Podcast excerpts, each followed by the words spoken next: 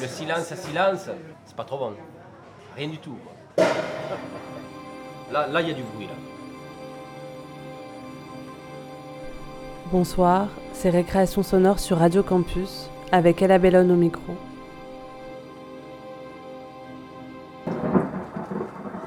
Allô? There is no such thing as Le silence. silence n'existe pas. Allô, c'est Diane.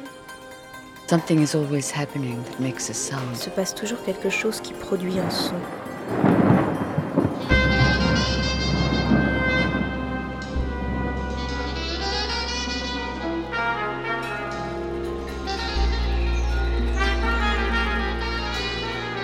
Récréation sonore.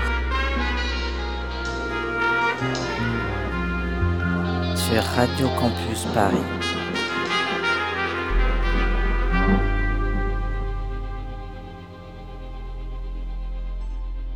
Ce soir, on écoute quelques-unes des premières réalisations de la nouvelle promotion du Créadoc, un master de création documentaire à Angoulême.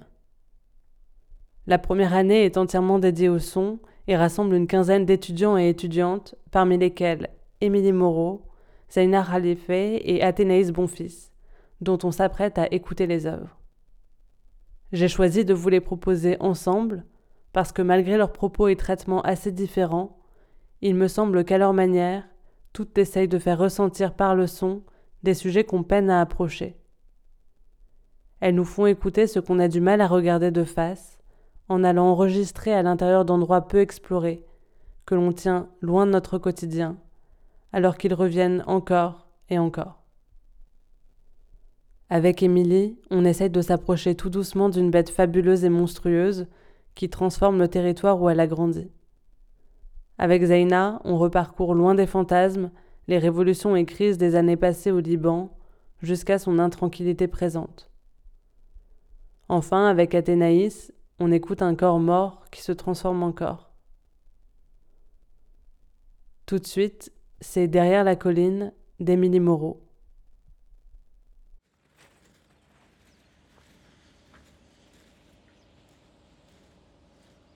Moi, je suis un enraciné ici. Moi. Mes parents habitaient là quand, quand je suis né. Et j'ai vu tout ça, évidemment, se modifier. Mais ça a commencé, euh, ouais, on avait une vingtaine d'années à bouger comme ça. Parce que sinon, avant, c'était... Quand on était jeune, on avait des mobilettes. on sortait en mobilette. Donc, ben, moi, j'avais des copains là-bas. Donc, euh, oui, ben, c'est un endroit que je connaissais très bien. Trois, quatre, il y a au moins quatre et derrière cinq, cinq exploitations agricoles là, qui ont disparu. Euh, tout, hein, euh, les terres, les bâtiments. Là, je voyais l'hôpital, quand il y avait le feu d'artifice, puisque le feu d'artifice est tiré sur le viaduc. Et nous, on montait là-haut. Moi, je voyais tout ce qui était aérien du feu d'artifice de Laval. Et ça, je ne voyais plus. Les matchs au stade, on voyait ça. Je voyais bah, les projecteurs. Ce qu'il y a eu au début, parce qu'évidemment, ça sentait mauvais. Et alors, ils ont parfumé. Pour Mézerolles. Peut-être de ce côté-là Ça a toujours été vallonné. euh, regarde de euh, ce côté-ci ou de l'autre côté euh, où j'habite, euh, ça fait pareil, c'est une butte. On, on faisait du. on- on- quand il y avait de la neige, on faisait de la luge hein, dans les buttes. hein. On s'en rappelle. Bon, ça y ressemblait un petit peu au paysage, hein, mais euh, maintenant, euh, bah, il y a une- la butte a, a grandi un petit peu, quoi. On est, euh, le paysage n'a pas été beau pendant une dizaine d'années, puis après, bah, c'est revenu beau. Des fois il y a des pigeons, des fois il y a des biches, des fois il y a du lièvre, des fois il y a. Un peu de sanglier. Voilà.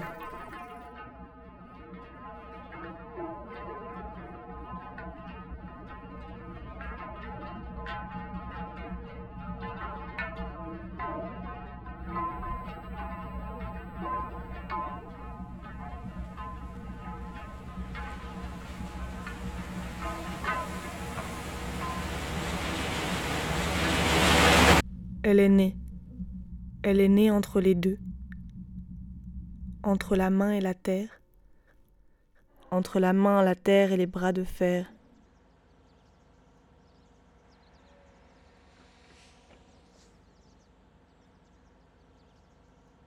En face et sur la partie marron, on dirait qu'ils ont euh, ratissé tout le sol parce qu'on voit des espèces de sillons comme des traces de râteau.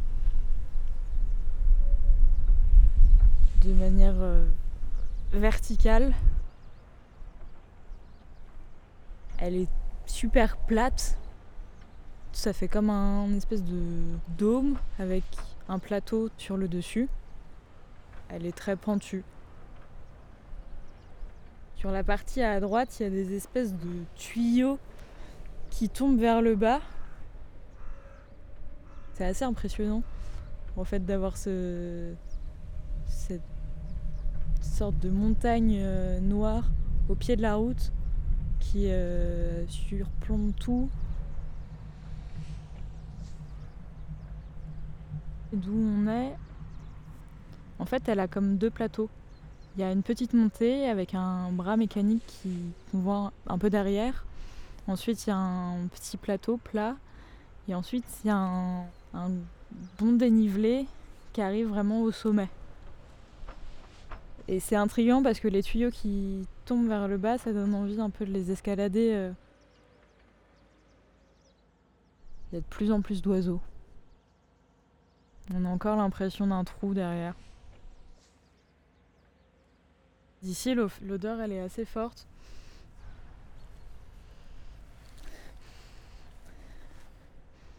Ça sent une odeur de plastique brûlé.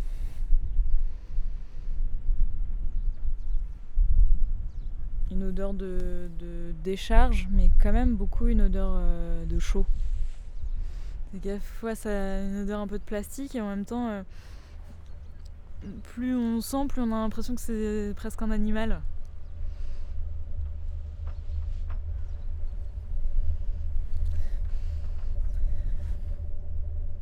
Et d'ailleurs, on ressent euh, une espèce de chaleur un peu moite. Ben, ça dépend de quel côté on est, euh, où on se situe. Sur certains côtés, on voit que la montagne, euh, euh, quand on est au rond-point des chênes secs, on voit comme une bâche verte, mais on voit qu'on distingue sous la grosse bâche verte, sous la colline, on distingue des espèces de, de cubes ou de parallélépipèdes, là, comme des gros Legos qui sont entassés. Et si on prend la petite route le long qui se dirige vers la déchetterie, euh, là on voit sur la droite, on voit euh, des, des tuyaux, enfin on voit une espèce d'usine. On en voit deux d'ailleurs. Donc il y a cette partie-là, et puis un petit peu à côté, il y a la, on va dire une grosse chaudière. Bon, on se retrouve avec plusieurs collines maintenant. C'est pas du paysage très ancien. Déjà c'est bossu, donc euh, on voit bien que c'est des bosses assez régulières, euh, comme des petites montagnes, enfin des collines, mais la végétation, enfin, c'est pas des, des haies pareil que les très vieilles haies euh, qui ont des arbres de haut jet. Donc et puis les arbres sont plutôt bien alignés, donc c'est pas la même, euh, pas le- les mêmes haies, pas la même campagne qu'à côté, qu'aux alentours. On voit un hangar à droite. Euh, par contre, ce qu'on voit au milieu, l'espèce de silo tour, là, il y a le château d'eau et juste à côté, il y a des tours, là. Ça, j'imagine que c'est ça le four qui brûle les, ordures. Et c'est, c'est ça qui envoie la chaleur à l'aval. Euh, par contre, les gros tuyaux qui fait le coude, là, et l'autre cheminée, ça, c'est la déshydratation des fourrages. C'est la vapeur d'eau qui sort dans- dans ce gros tuyau-là. Et donc sinon, on, bah, on voit tous les camions qui, arrivent là, et ils sont tous à la queue leu c'est impressionnant. hein. Le déchet ultime, voilà, c'est ça. hein.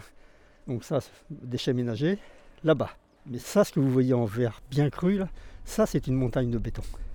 C'est-à-dire qu'on a vu les étages euh, monter. Et ça, ça travaille jour et nuit, là, hein, euh, cette partie-là. C'est enfoui dans du béton, donc stabilisé pour 300 ans.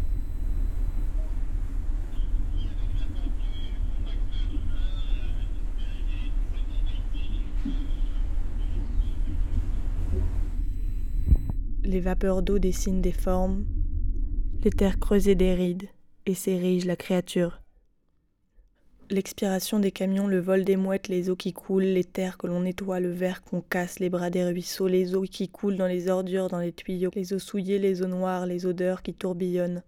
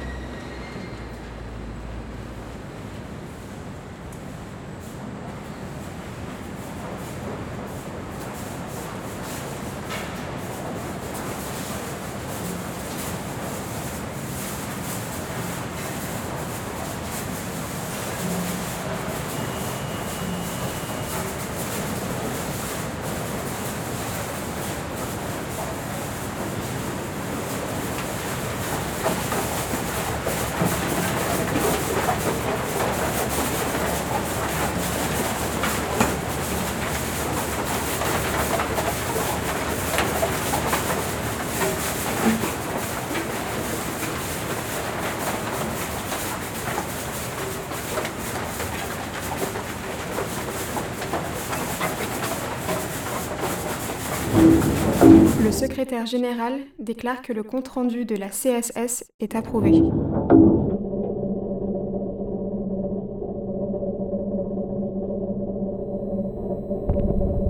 Monsieur Ross précise que 26 000 tonnes de déchets représentent environ un trafic de 1000 camions. Au niveau des zones humides, Monsieur Letourneau explique que des espèces intéressantes arrivent. Il précise à Monsieur Racine l'espèce salamandre est bien présente et très localisée. Monsieur Ross confirme que le Lixivia est odorant.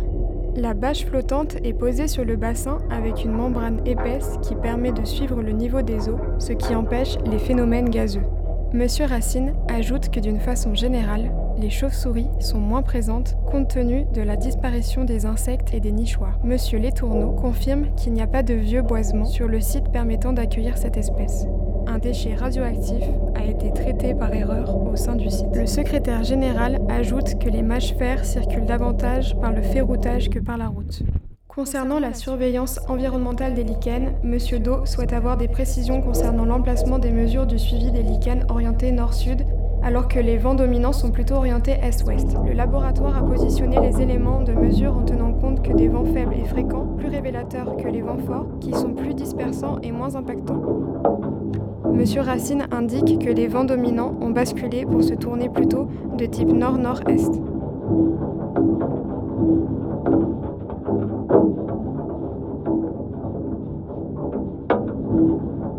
Les déchets dangereux des rubriques 27XX en attente de stabilisation ou de stockage d'une quantité maximum de 1929 tonnes et ceux en cours de stabilisation avant enfouissement. Le statut ces est déterminé sur la base des rubriques 4XXX. Le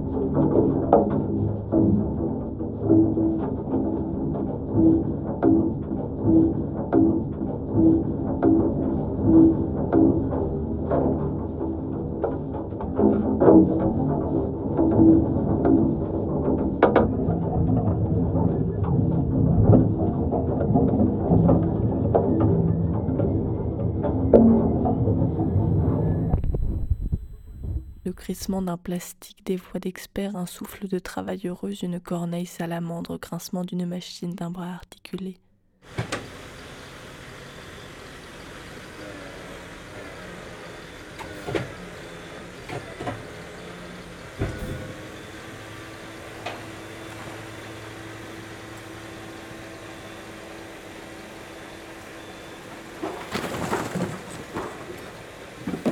Ce sont nos monstres.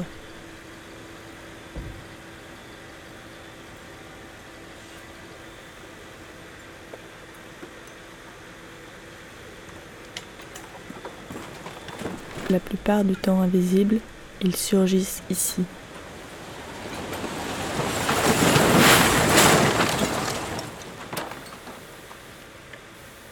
Elle les recueille.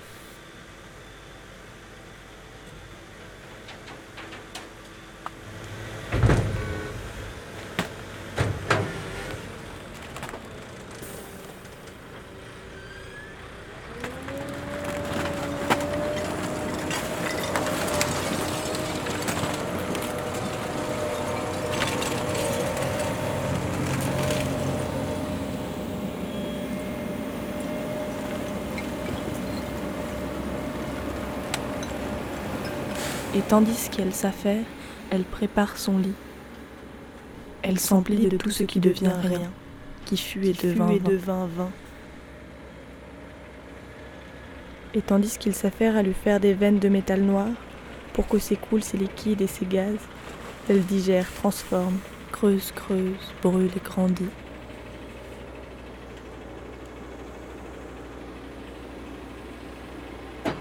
Elle courbe le dos, son échine plate et longue dorsales obliques. Elle se hérisse de végétaux.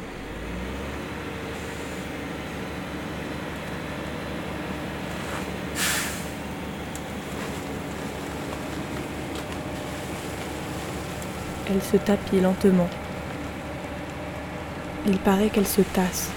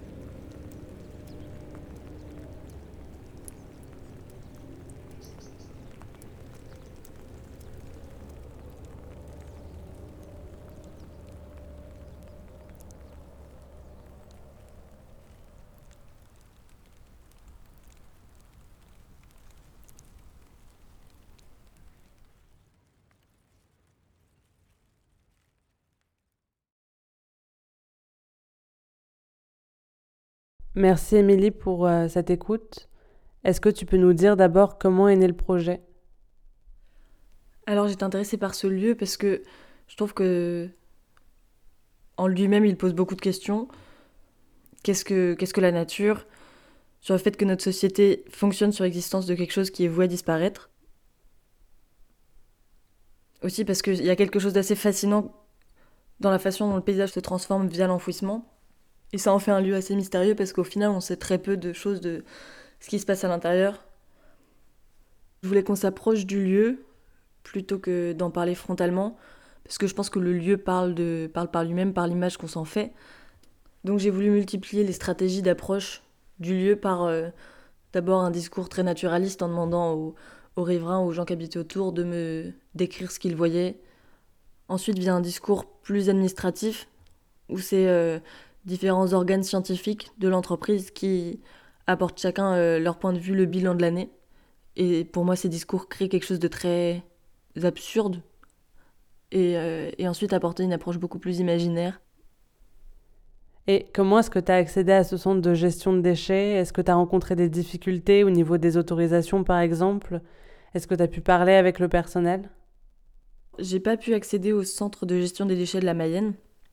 La procédure mettait beaucoup de temps, mais c'est possible d'accéder, au site. Hum, mais c'est pas possible d'accéder à la zone d'enfouissement des déchets, parce que c'est pas, euh, pas du tout ouvert au public. Et c'est une des parties qui m'intéressait le plus. C'est tous les déchets du Grand Ouest et les déchets à haut risque, pas nucléaires, euh, de toute la France qui vont là-bas. Du coup, c'est un centre euh, qui a beaucoup plus d'ampleur. Et donc, je suis allée au, au centre d'enfouissement en Charente et au centre de tri en Charente pour, prendre, pour les prises de son, qui eux ont été très. euh, ça a été très facile, la prise de contact très rapide. J'ai pas trop pu rencontrer les travailleuses du centre en, en Mayenne parce que j'avais besoin de l'accord de l'entreprise séchée pour les rencontrer. Ils font très attention à leur com. J'ai l'impression que le paysage que t'esquisses relève un peu de l'impressionnisme, comme s'il y avait une image qui se formait petit à petit, pour finalement se déformer et devenir de plus en plus organique au fur et à mesure qu'on s'en approche. Est-ce que tu peux nous dire un peu comment tu l'as pensé et construit? Quel micro aussi est-ce que tu as utilisé? Au niveau des, sons, j'ai voulu aborder un peu la même approche qu'avec euh, les témoignages et les différents types de discours dont je parlais avant, en ayant d'abord des sons très naturalistes et assez descriptifs des gestes mécaniques et des actions qu'il peut y avoir à l'intérieur du site.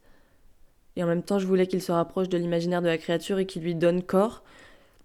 Donc euh, j'ai utilisé des, shops pour les descriptions des riverains.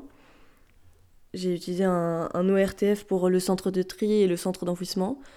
Et j'ai aussi utilisé un, un géophone dans le centre de tri pour euh, avoir des sons beaucoup plus organiques et moi qui me font penser à des sons de, de digestion dans la volonté de donner corps un peu à cette créature. Et euh, la voie que tu as choisie tire d'abord vers le conte, puis de plus en plus elle se fragmente, les mots s'accumulent comme les déchets qui s'amoncellent. Est-ce que tu avais déjà en tête d'écrire cette voix ou est-ce qu'elle est venue pendant l'enregistrement ou même pendant le montage?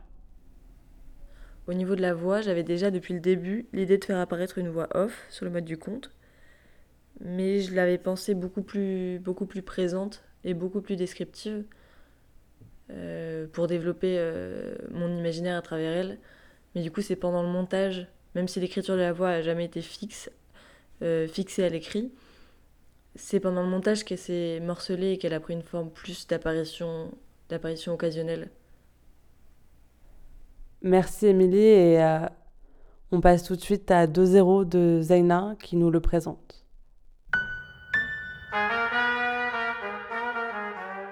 Récréation sonore.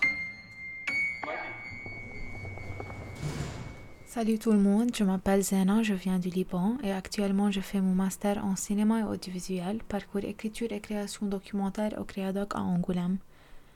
J'ai toujours dit que le premier documentaire sonore que je vais faire doit être personnel. J'ai toujours tendance à mettre ma vie dans mes projets car euh, je pense vraiment que le plus personnel est le plus créatif. De Zéro est un documentaire qui parle de mon histoire, comme l'histoire de milliers d'autres Libanais qui étaient obligés de quitter leur pays pour trouver un meilleur avenir ailleurs. Les jeunes Libanais ont tout connu durant ces trois dernières années. l'euphorie de la révolution dont ils ont été au cœur, l'explosion du port de Beyrouth, les conséquences de la crise financière, puis le sentiment qu'ils n'ont plus d'autre choix que celui de partir. La crise prive les jeunes de la stabilité qui est si importante à notre âge, alors que cela devrait être le moment pour nous de se concentrer sur nos apprentissages, nos rêves, notre avenir. J'ai cru que ma nouvelle vie en France allait être mieux, ça me fera sentir mieux, mais ce que personne ne m'a jamais dit, c'est que le silence ne me laissera pas tranquille, il ne me laissera pas seul. Le documentaire commence comme il se termine, avec l'hymne national libanais pour montrer qu'au Liban, nous vivons dans un cycle qui ne se finit jamais, mais aussi bien pour montrer qu'on a encore l'espoir de changer. Le futur de nos parents et nos grands-parents est aujourd'hui, mais notre futur n'est pas encore fini. Le Liban n'est pas encore fini. Ma priorité numéro un est toujours que l'audience ressente mes projets avant même de les comprendre. Ce projet me tient vraiment à cœur. J'espère que ça va vous faire ressentir la moindre chose en l'écoutant. Il y a un poème de Nizar Kabbani qui dit La révolution naît des entrailles du chagrin. Le régime le savait et le craignait. Pour se protéger, il nous a habitués à l'amnésie, à la résilience, à oublier nos morts, ainsi que nos soulèvements. Mais le 17 octobre 2019, le peuple a voulu écrire une page de son histoire.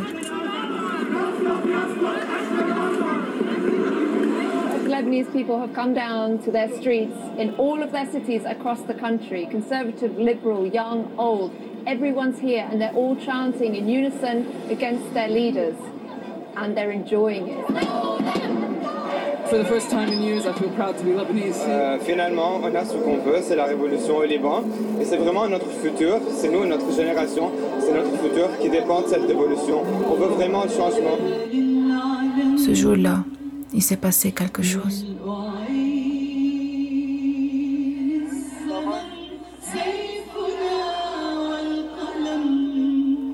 Le début d'un changement. Cet élan ne s'est plus arrêté.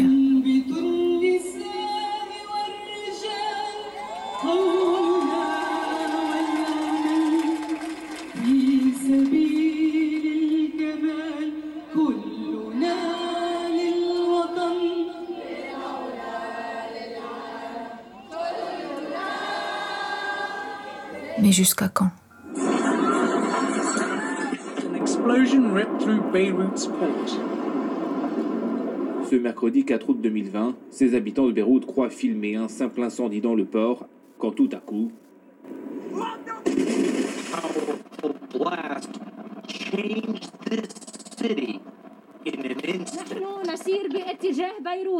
pour avoir laissé entreposer dans le port 2750 tonnes de nitrate d'ammonium sans mesure de sécurité.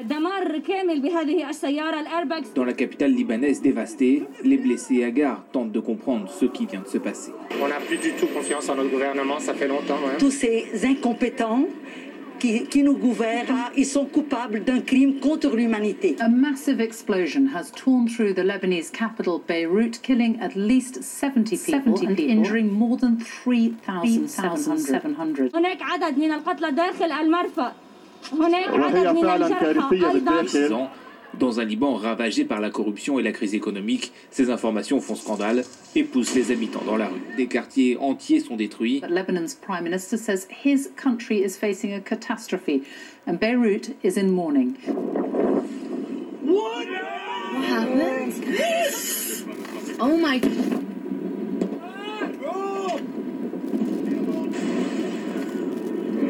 Oh my god. جاك جاك جاك جاك سرعة جاك معلش على شي ثلاث دقايق ما عم بفهم يعني بلش ينزل دم من راسي ايه بس مثل اليوم ما ما بحياتي خفت إذا ما في عندهم أوادم بهالدولة يروحوا يهدوا Depuis plusieurs mois, le pays souffre d'une pénurie d'essence alarmante. La livre libanaise a perdu plus de 90% de sa valeur face au dollar. وإذا بهذه المشاهد إنه بنشوف Sali Hafez, 28 ans, vient en réalité réclamer son argent que la banque refuse de lui donner pour payer les soins de sa sœur atteinte d'un cancer. J'adore le Liban, mais regardez le pays, il est gouverné par des, par des oligarques corrompus et mafieux. C'est très difficile de le dire. On a vraiment tous l'impression d'être dans un tunnel sans, enfin dans un tunnel qui n'a pas de, de sortie, dans une espèce de gouffre. Ce dimanche, le président Michel Aoun a quitté le palais présidentiel. Désormais, le pays n'a plus de président, faute d'accord au Parlement. Une situation qui risque d'aggraver la... Le Liban fantasmé par les autres. Crise politique, crise économique. 4 août 2020, l'explosion du port de Beyrouth. 218 personnes ont été tuées, 6000 personnes blessées. Chute libre, noir total, pas d'électricité. Pas de pain, pas de médicaments, pas de salaire de plus de 100 dollars par mois. Vivre sans savoir si une autre explosion aura lieu demain. Ne pas se sentir en sécurité chez soi. Jeunesse désenchantée, constamment traumatisée. Un pays qui n'a plus rien à nous offrir. Plus d'autre choix que celui de partir. Quitter le pays au plus vite. Déception, peur, rêve, avenir, futur, immigration, le cœur lourd, la boule au ventre.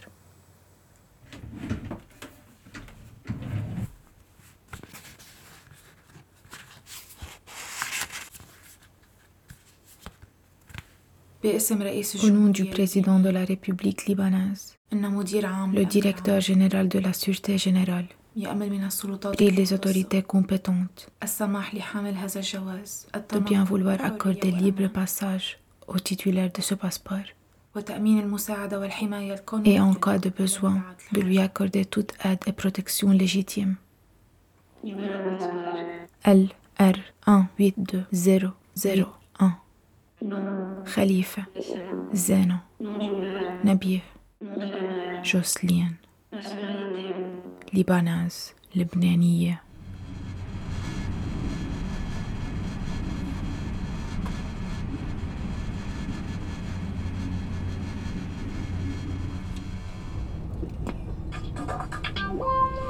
Mesdames, Messieurs, il est actuellement 11h38 minutes. Une excellente nouvelle à vous annoncer.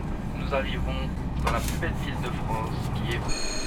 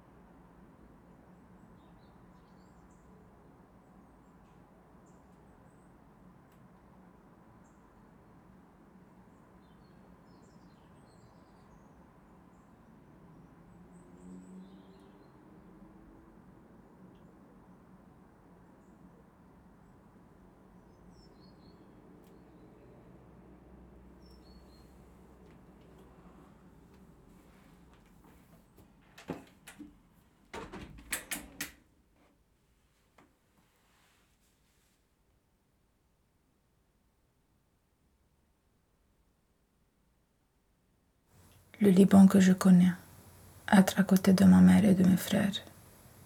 Ma ville natale Hatoun, voir mon copain tous les jours, embrasser ma mère quand je veux. Là où tous mes beaux souvenirs ont été créés. Me retrouver tous les dimanches avec toute ma famille. Manger le hummus et le taboulé au moins deux fois par semaine. Le Liban et son peuple accueillant. La Suisse du Moyen-Orient.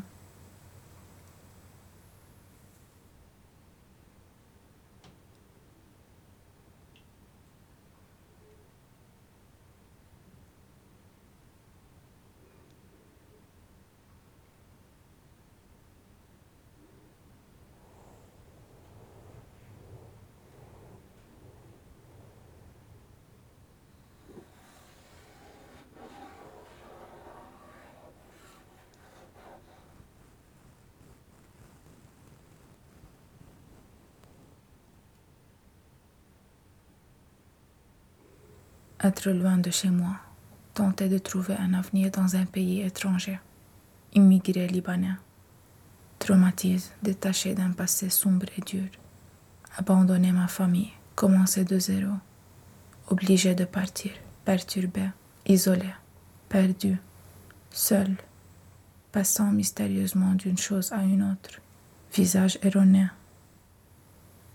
Fusionner le passé avec ce qui va venir.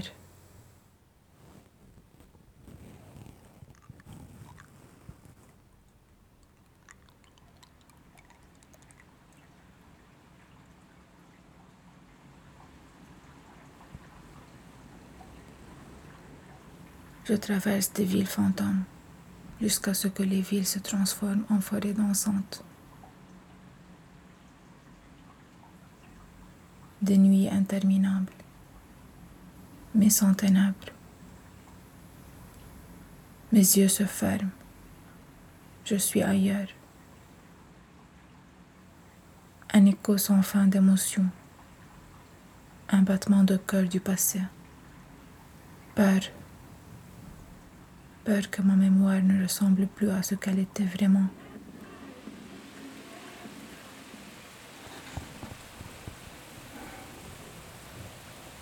Je me parle souvent en essayant de me convaincre que j'ai fait le bon choix. Mais, mais Zena, écoute. Écoute-moi bien. Ne te justifie pas si tu pars. Ne te justifie pas parce que tu as le droit de vivre une vie normale. Tu as le droit de construire ton avenir, d'accomplir tes rêves. Ne te justifie pas si tu pars. Pars. Va respirer un air plus doux. Va tenter ta chance et bâtir des jours meilleurs. Ne te justifie pas si tu pars.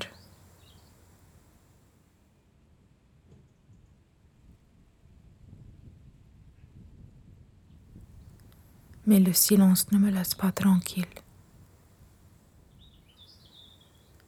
Il ne me laisse pas seul.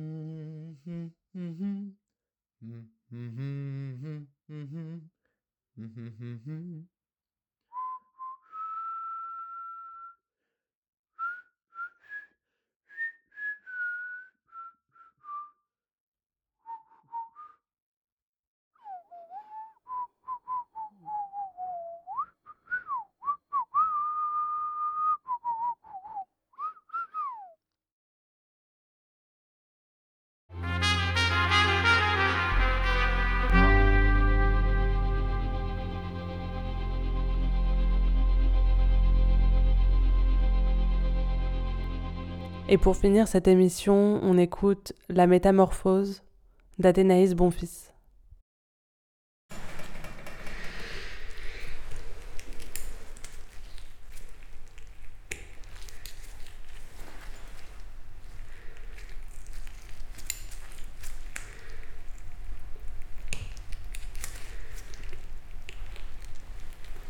C'est une. Carotide droite. Et généralement, on sort ce vaisseau parce que c'est celui qui est plus près euh, du cœur. Ça sert à désinfecter le corps, à ralentir le processus. Là, Métamorphose, un documentaire écrit et réalisé par Athénaïs Bonfils.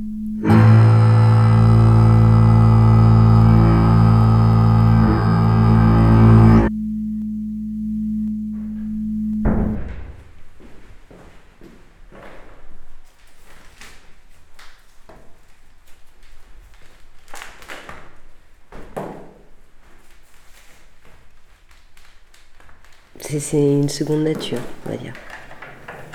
Quand je rentre, euh, voilà, j'analyse mon corps et, je fais mon travail comme il doit, doit être fait. Je ne traite pas un objet. Je suis pas en train de repeindre une voiture. Je suis pas, voilà, je traite ben, encore un petit peu de vivant. Je vais faire au mieux mon travail pour la présenter, pour euh, ben, voilà, pas choquer les gens, surtout faire le mieux possible pour que, ben, que ça passe euh, tranquillement.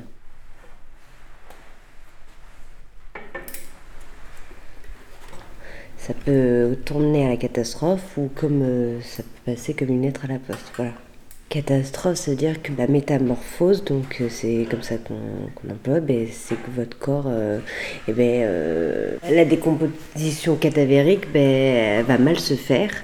Et donc ben, ça peut tourner par euh, des gaz, euh, des tissus qui changent de couleur, des odeurs, des écoulements. La métamorphose, c'est la suite, quoi. Donc c'est la nature qui, qui reprend ses droits. Et ça, c'est un choc. Parce que ben, on n'imagine pas sa grand-mère, son cousin, son frère, une amie, euh, voilà, se dégrader ainsi. En fait, ils y pensent même pas. Mais nous, on le sait. Donc il faut que ça soit vraiment propre, jusqu'au bout. Moi, je ne dirais pas que je métamorphose les gens, ça voudrait dire que je les change. Et surtout pas la métamorphose du papillon, c'était une chenille, salide, papillon. Donc on ne reconnaît pas les deux. Moi, je, leur redonne l'apparence la plus apaisée possible. Mais par contre, je ralentis la métamorphose cadavérique, lentuaire. Donc c'est pas la même chose. Je métamorphose pas moi.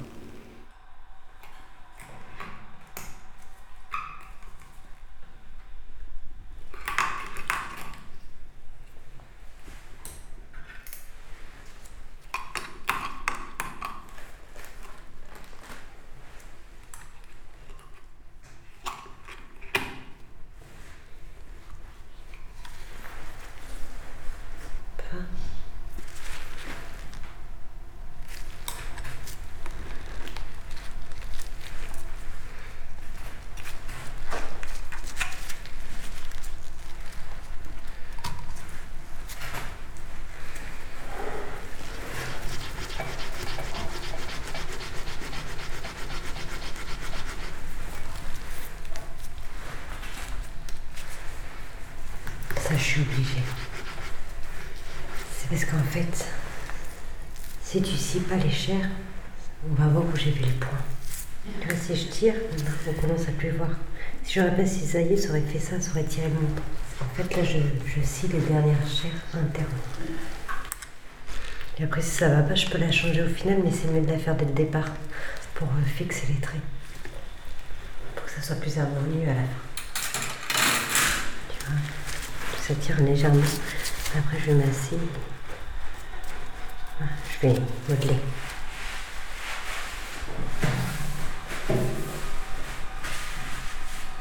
On est dans, dans l'ombre, on ne voit pas, mais on- inconsciemment, ben, on les aide. Personnellement, moi, ce que j'ai appris, c'est à y mettre une barrière. Voilà, j'ai eu euh, mes propres chagrins, mes propres pertes d'être cher. Et au début, j'avais du mal à faire euh, la différence entre les miens et les corps que je traitais.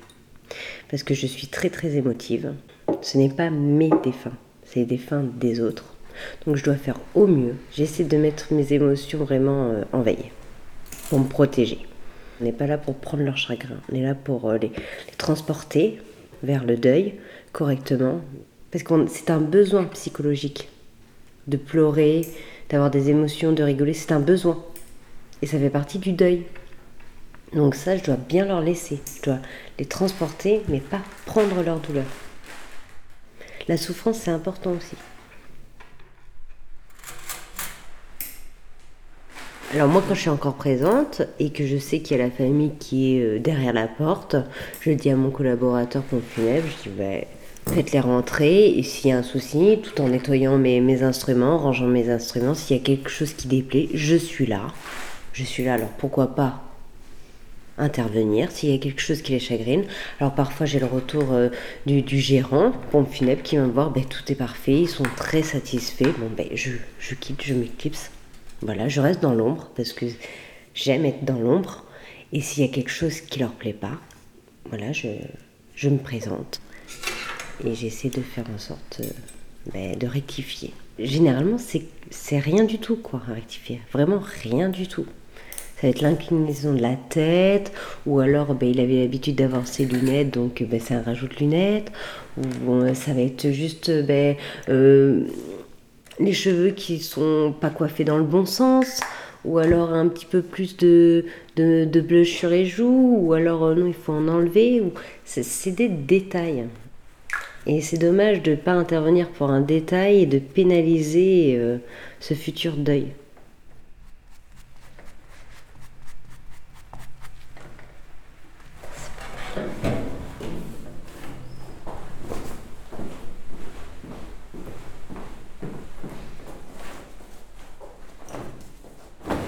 faire comme si la personne était apaisée, comme si elle dormait entre guillemets. Et oui, euh, j'estime qu'un défunt, c'est voilà, c'est une personne, c'est un être, enfin ça a été un être vivant, c'est le proche euh, de quelqu'un et mon devoir c'est jusqu'au bout, ben, j'accompagne.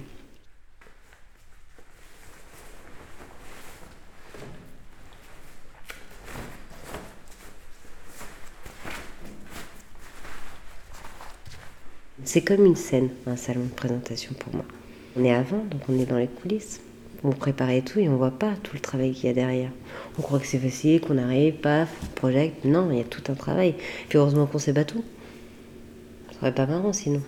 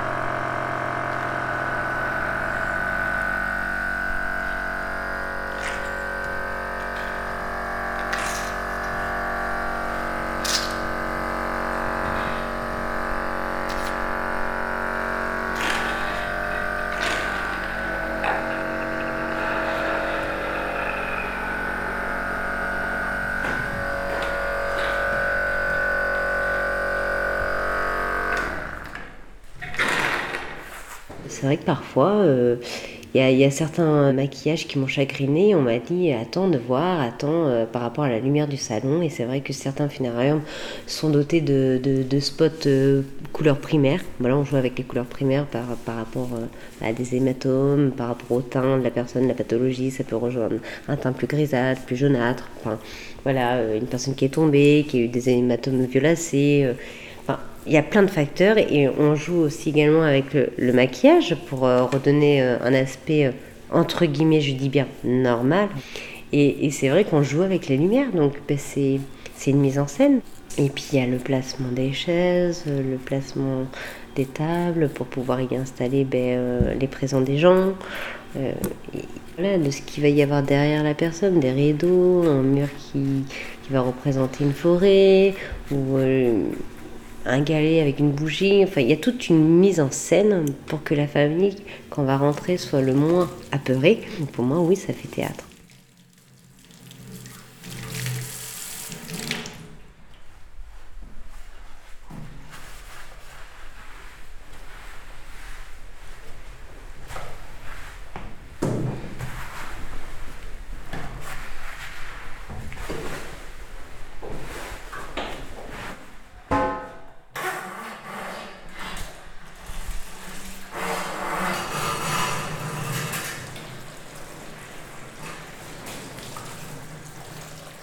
Alors, je suis devenue thanatopracteur parce que à l'âge de 8 ans, j'ai perdu euh, ma grande sœur. Ça m'a créé un traumatisme. Adolescente, euh, je ne savais pas exactement de quoi ma sœur était décédée, donc j'ai eu les réponses à mes questions. Ça m'a aidé, mais j'ai pas pu euh, terminer mon deuil. J'étais en, en, plein dedans. Et après, vers l'âge de 16 ans, j'ai perdu un un autre être. Enfin, j'ai perdu une personne qui m'était chère, qui avait un an de plus seulement de moi, donc 17 ans. J'ai eu le besoin d'aller au funérarium pour pouvoir le voir une dernière fois. J'étais incapable de rentrer dans la pièce. Et il y a plein de gens qui ont été capables d'entrer dans cette pièce et qui sortaient en chuchotant comme quoi euh, il était beau, que ça ne se voyait pas parce qu'il a eu un grave accident. Et là, je me suis tournée euh, vers ma maman en disant Mais euh, comment ça, il est beau Comment ça, ça se voit pas? Et elle m'a répondu qu'il y avait des gens spécialisés pour s'occuper des défunts afin de les présenter au mieux à la famille. Et j'ai dit ben, Je ferai ce métier-là. Et voilà, je suis thanatopracteur.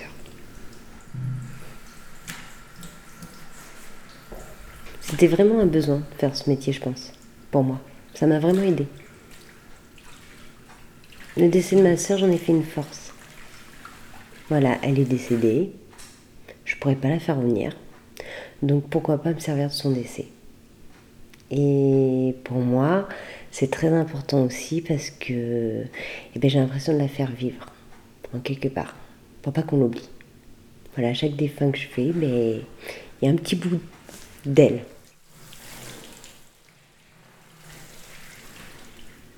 Elle a fait ce que je suis. Elle a créé ma personnalité. Voilà.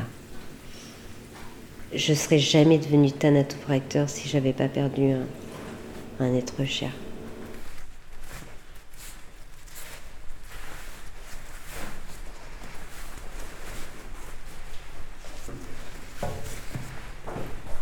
Ça m'a pas fait un choc, mais comme euh, ben, la plupart des personnes, on a tous la même réaction, c'est froid. Là, on a besoin de toucher pour réaliser, c'est comme pour euh, on a besoin de voir pour croire. Voilà, c'est la même chose. Maintenant, c'est quelque chose que je ne je perçois plus en fait. Puisque c'est mon quotidien, donc euh, je peux passer d'un corps, d'un défunt à toucher un proche, je ne fais plus la distinction, je ressens plus la différence de température en fait.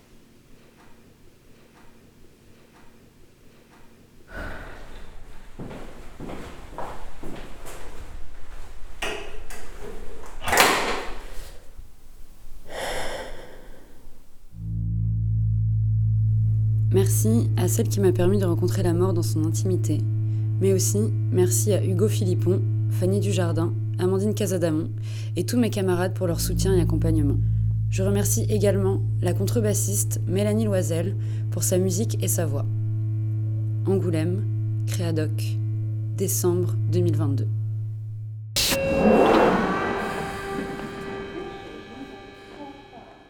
Alors ce documentaire, c'est avant tout un portrait euh, d'une thanatopracteuse. Donc c'est ceux qui embaument les corps, embellissent la mort et tentent de la rendre plus supportable. En gros, c'est eux qui restaurent les corps euh, juste avant les veillées funéraires, juste avant que la famille voit euh, une dernière fois leurs proches. Et c'est un métier qui est souvent dans l'ombre, enfin on, on, entend rarement parler d'eux, ils sont très discrets Enfin, c'est assez rare de les croiser et, euh, et pourtant c'est eux les derniers à rentrer dans l'intimité de nos morts, donc ils ont une place qui est hyper importante dans le deuil. Et voilà, ils accompagnent vraiment les familles jusqu'au bout, ils permettent de la rendre plus accessible, plus, plus douce. J'ai commencé à m'intéresser à, à, ce métier, je pense, euh, parce que ma, mon arrière-grand-mère est décédée il n'y a pas si longtemps et, euh, et elle a reçu des soins de thanatopraxie. Et ça m'a beaucoup marqué parce que, enfin, il y, avait vraiment un changement. On voyait peu, euh, enfin, on voyait qu'elle était décédée, mais on la voyait plutôt presque endormie. Et c'est vrai que c'est c'est beaucoup plus doux. Et ça m'a fait du bien de la voir comme ça. Et je me suis demandé, mais qui était derrière, euh, derrière elle? Et voilà, au, début, je voulais partir sur un projet très physique sur. Euh, le rapport que les thanatopracteurs ont avec euh, des corps morts, ce qui passent leur journée à toucher la mort, à manipuler des corps qui sont inertes et inhabités. Et au départ, je voulais vraiment questionner ça et questionner euh, ouais, vraiment quelque chose de très physique. Puis en parallèle, euh, je, m'intéressais aussi beaucoup aux ritualisations autour de la mort et, et l'utilité en fait de ces rituels dans le processus de deuil et qu'est-ce que ça nous fait à nous et et à mon personnage, du coup, je l'ai trouvé euh, d'abord en téléphonant euh, une école de thanatopraxie. Et on m'a orienté vers euh, une de leurs anciennes élèves qui habite à Angoulême aussi. On s'est rencontrés une première fois sans micro, juste juste pour parler un peu de mon projet et de, et de son métier et de son approche de la mort. Et elle était très très stressée dès le début, vraiment mal à l'aise vis-à-vis du fait de se faire enregistrer. Et elle était persuadée qu'elle allait mal s'exprimer, mal en parler. Elle faisait vachement attention à ses mots. Elle avait du mal à être à l'aise et j'ai essayé de la rassurer au début en lui montrant le matériel, etc. Et, et après, on s'est vu une deuxième fois pour un entretien, donc chez elle. Et euh, chez elle, c'était vraiment un grand espace assez, euh, assez vide, donc ça résonnait un peu. J'ai enregistré avec mon zoom et je trouvais ça assez chouette parce que ça se ramenait vachement à, l'aspect métallique euh, et froid que je voulais transmettre dans mon, dans mon documentaire. Et du coup, voilà, on, a fait cette rencontre-là. Et puis, en plein milieu du, de l'entretien, son téléphone a sonné. Elle s'est fait appeler pour un, une séance d'embaumement elle est majoritairement euh, constamment d'astreinte, donc du coup, elle peut travailler un peu en n'importe quel moment. Une, fois qu'elle a raccroché, elle, m'a regardé et elle m'a demandé si je voulais venir avec elle. on est parti d'un coup. Et euh, je suis arrivée là-bas euh, sans trop savoir à quoi m'attendre, vraiment. Et ça a duré deux heures. J'avais un ORTF pour prendre le son du corps. Et je voulais un, un ORTF parce que c'est des sons assez précis. En même temps, ça permet une, bonne spatialisation des bruits du corps. Et on arrivait quand même à entendre un peu aussi les bruits métalliques qui pouvaient résonner dans l'espace. Et je voulais vraiment adopter une position observatrice et silencieuse, donc je voulais pas qu'on échange réellement pendant ces moments-là. Ça a duré deux heures.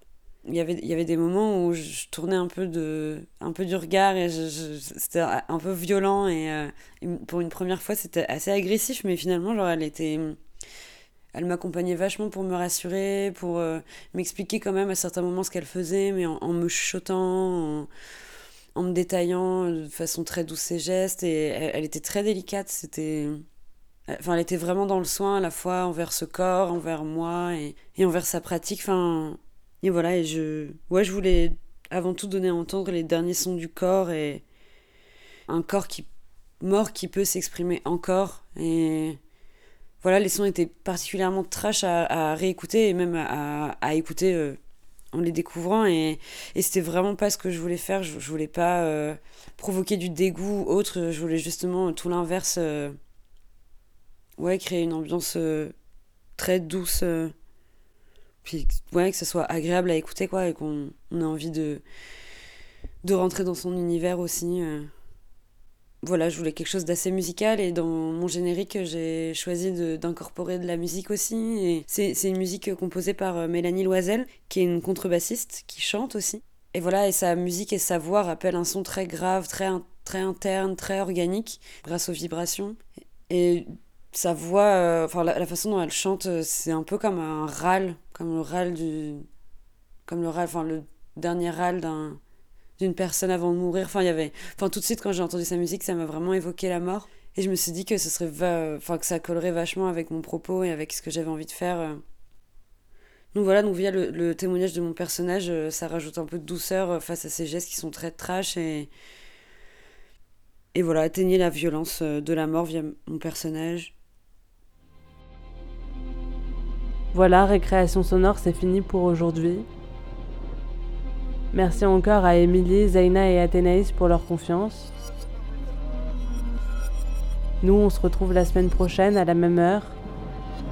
En attendant, restez sur écoute.